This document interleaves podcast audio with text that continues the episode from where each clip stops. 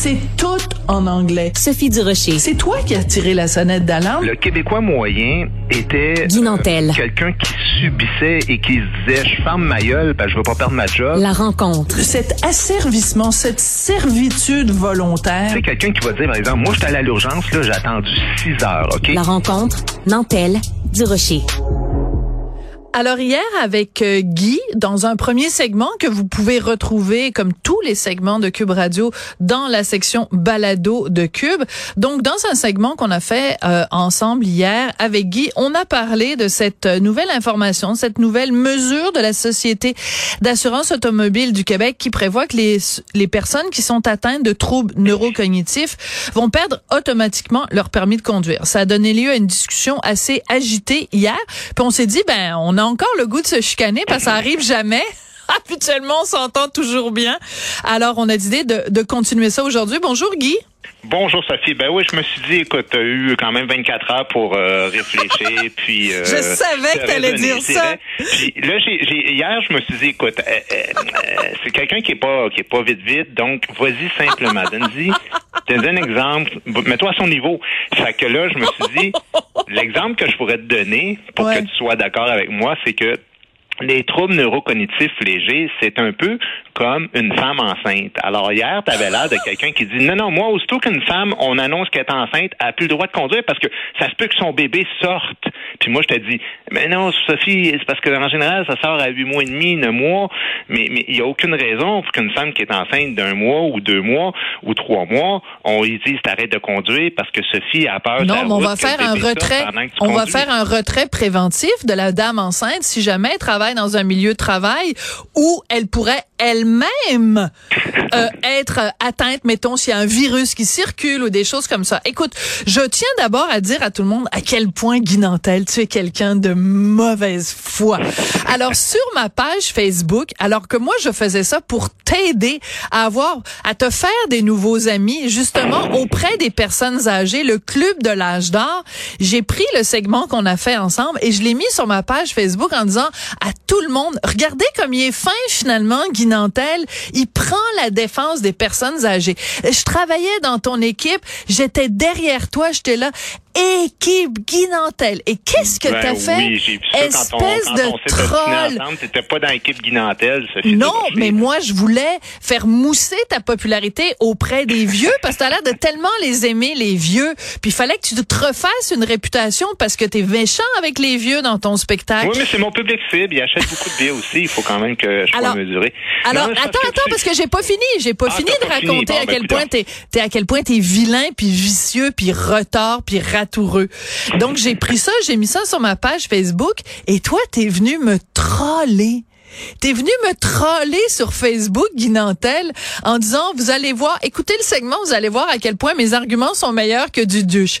C'était de bonne guerre. J'ai Ben trouvé oui, ça très drôle. Parce que, c'est parce que tu, tu penses que je souhaite laisser des gens dangereux sur la route, mais Oui. ce que tu comprends pas, Oui, c'est que, le veux. problème, là, c'est le, c'est le nom générique problème neurocognitif. C'est ça le problème. C'est un peu comme les micro-agressions que tout le monde fait, ah, micro-agression, micro, mais micro-agression, c'est pas une agression. Alors, il faut arrêter de mettre tout ça dans le même paquet parce qu'il y a un paquet de troubles Mm. neurocognitifs qui sont légers qui va faire en sorte que des gens n'auront plus le droit de conduire. Puis c'est, c'est dramatique dans la vie d'une personne âgée parce qu'après le Japon puis l'Italie, tu sais que le Québec, on est vraiment la Ah oui. société la plus vieille. La plus âgée. Ça, on est d'accord. Mais pas juste la plus âgée, c'est que d'ici 15 ans, là, on va plus que doubler le nombre de personnes qui vont avoir au-dessus de 80 ans. C'est absolument odieux de faire ça parce que ces personnes-là, là, tu sais, on le sait à quel point pour certaines personnes qui sont capables, là, euh, elles, elles souvent vivent isolées, elles ont pas beaucoup de contacts. Euh, donc, prendre sa voiture, surtout en région un petit peu plus éloignée que Montréal, ben ça peut être vraiment quelque chose d'important. On Il y a comprend ça. gens qui ont un certain âge aussi à qui on donne des droits restrictifs. On leur dit, par exemple, sortez, euh, vous pouvez conduire entre 9h et 15h ou des trucs comme Oui, parce ça. qu'ils Puis il y en veulent a pas- même ils qui peuvent pas des conduire à la pas noirceur. moi, pour des maladies importantes. Donc, c'est majeur de pouvoir conduire si on a la capacité de le faire. C'était ça mon point surtout. D'accord. Alors moi mon point parce que c'est important, tu vois, on a fait une première chronique, on était plus euh, dans le dans le générique, là on peut plus rentrer dans les détails.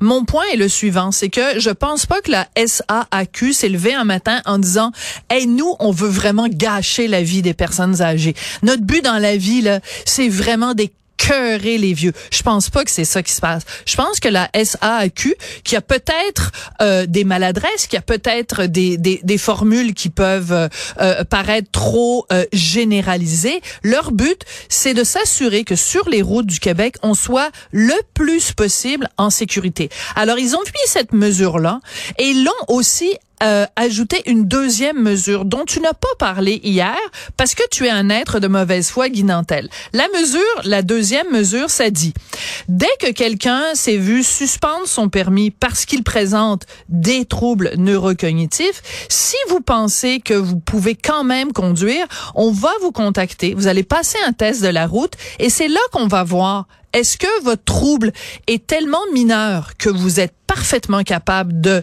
conduire, en quel cas, ben on va vous le redonner votre permis. Donc, moi je me dis la, la SAQ dans ce, ce, ce contexte-là fait du mieux qu'il peut de, du mieux qu'elle peut. Oui. Absolument pas. Elle dit. Elle fait pas du mieux qu'elle peut parce que je te l'ai, je te l'ai lu hier en plus. Fait que je peux pas croire que reviens avec ça aujourd'hui. Cette nouvelle procédure, je les cite, là. Cette nouvelle procédure a pour but de simplifier le niveau administratif de la SAAQ. Fait que ce qu'ils disent dans le fond, c'est que nous autres, on essaie de simplifier les affaires, à la limite de couper du staff. Puis, évidemment, des vieux, ça chiolera pas trop. Ben non, il va avoir plus de staff. Il va avoir plus de staff. C'est que c'est pas grave qui, qui s'arrangent avec leurs troupes. Dans le fond, c'est ça que tu dis euh, mais il y a des gens là-dedans qui vont être systématiquement refusés. Ils vont y aller puis ils vont se faire dire non, même si dans les faits il y aurait le droit. Et je regardais hier qu'il y a des gens qui sont épileptiques OK, qui sont cardiaques. Il y a des sourds qui conduisent, puis je suis même allé sur une association de personnes sourdes et c'était marqué vraiment, ça me faisait rire parce que nous, on, on nous dit ben les, les sirènes, les klaxons, c'est important de les entendre. Parfait. Mais là, c'est marqué pas d'inquiétude. Vous pouvez monter en voiture sereinement en toute sécurité avec une personne qui est complètement sourde ou malentendante. Euh, la paralysie cérébrale, même affaire, je te donnais l'exemple hier. Il y a des gens qui ont une, une infirmité motrice qui cause la difficulté à coordonner les mouvements.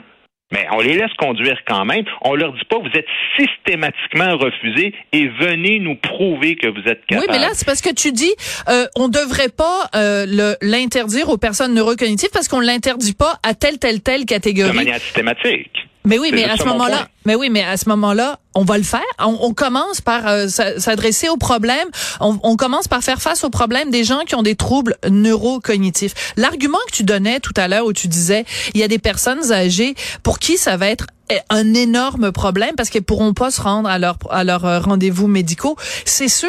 Mais qu'est-ce que tu préfères que la personne quand elle se rend à un rendez-vous médical, euh, elle elle cause un accident de la route, elle frappe un piéton, elle euh, elle euh, fasse un accident qui va mettre en danger sa propre santé et la santé des gens qui sont soit dans son véhicule ou dans un autre véhicule parce qu'il faut que tu comprennes Guy et c'est important je trouve de le rappeler pour les gens qui nous écoutent que toute cette mesure là a été mise sur pied euh, à la suite d'une campagne d'une dame dont euh, l'enfant est mort parce que il y a, elle a eu un accident, elle s'est fait frapper par un, un, un monsieur plus âgé qui lui s'en est tiré sans problème. Elle, son enfant est mort et les enfants du monsieur ont dit, ben nous on voulait pas que notre père conduise parce qu'on le savait qu'il était pas en état de conduire. C'est pour éviter, même si on, un très bon point. même si on sauve une seule vie. Je suis d'accord avec toi. Enfin, après enfin, deux séances, c'est que non non mais gars, quand il y a un rapport médical, quand un médecin dit à la SAQ, cette personne-là ne peut pas conduire, la SAQ agit et elle retire le permis.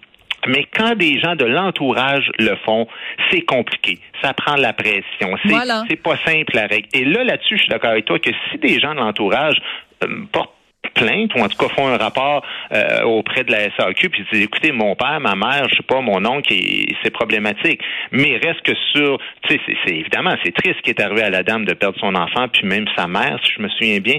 Euh, mais, mais en même temps euh, l'exception peut pas peut pas devenir la règle parce que je, je reviens sur les statistiques que je te donnais hier les conducteurs âgés représentent 21% des titulaires de permis de conduire, seulement 16% des accidents avec décès, seulement 12% des personnes qui sont blessées. c'est trop. Euh, Alors, essayons de le ramener. Ben, pourquoi tu dis c'est trop? C'est pas parce qu'on doit se quitter, on doit se quitter, Guy. C'est la moitié. Les, Guy, c'est parce qu'on doit se quitter. Je suis désolée. Ils ont, Guy, ils ont merci. à 30 Au revoir. À demain, Guy. Je suis désolée. Je suis vraiment désolée. Je suis obligée de, voilà. Merci. OK, on se laisse. À bientôt. Bon, on va faire une troisième chronique là-dessus. Non, c'est une blague. Merci, Guy. Peut-être pas. À bientôt. Bye bye.